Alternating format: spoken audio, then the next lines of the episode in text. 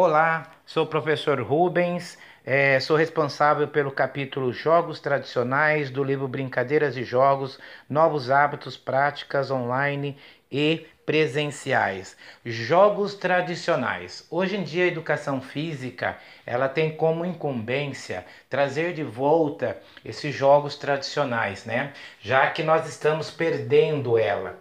Perdendo no sentido de hoje a tecnologia substituiu muitos jogos, né? A tecnologia, os brinquedos industrializados, é, vem surgindo a cada dia mais, mais com mais tecnologia e isso aguçando mais a atenção das crianças.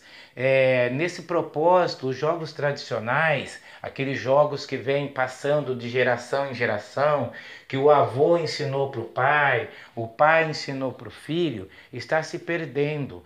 É, por outro motivo também, né? Nós é, antigamente os jogos tradicionais eles eram muito utilizados nas ruas, né? Você juntava a galerinha e ia brincar nas ruas. É, pique, pega-pega, mamãe da rua, peão, pé de lato, esconde-esconde, bete, ou betes, né? Dependendo o taco, dependendo do lugar que está.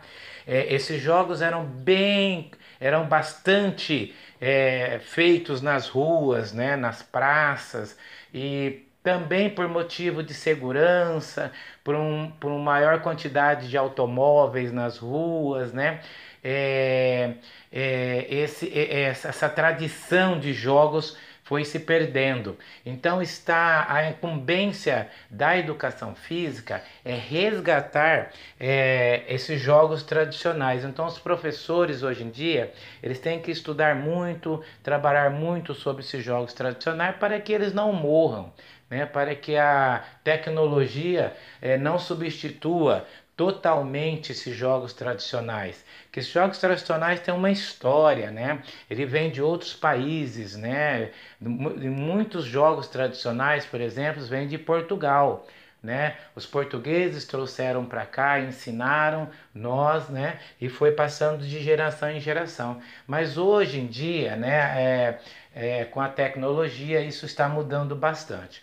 Então, nós, professores de educação física, com, esta, é, com este capítulo no livro, é, eu gostaria que vocês refletissem, fizessem reflexões sobre os jogos tradicionais, que não deixe os jogos tradicionais morrerem, tá? Que resgatam essa cultura nossa, né? Que, porque até hoje ainda o soltar a pipa, o peão, é, búrica, né? É interessante para os, para os adolescentes, jovens e crianças.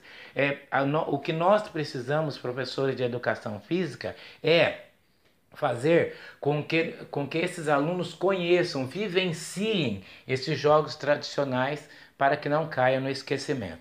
Então, esse capítulo tem esse objetivo. Então, leiam esse capítulo e, e coloquem em prática é, nas suas aulas de educação física, que eu tenho certeza que será um sucesso. Tá bom? Muito obrigado, valeu!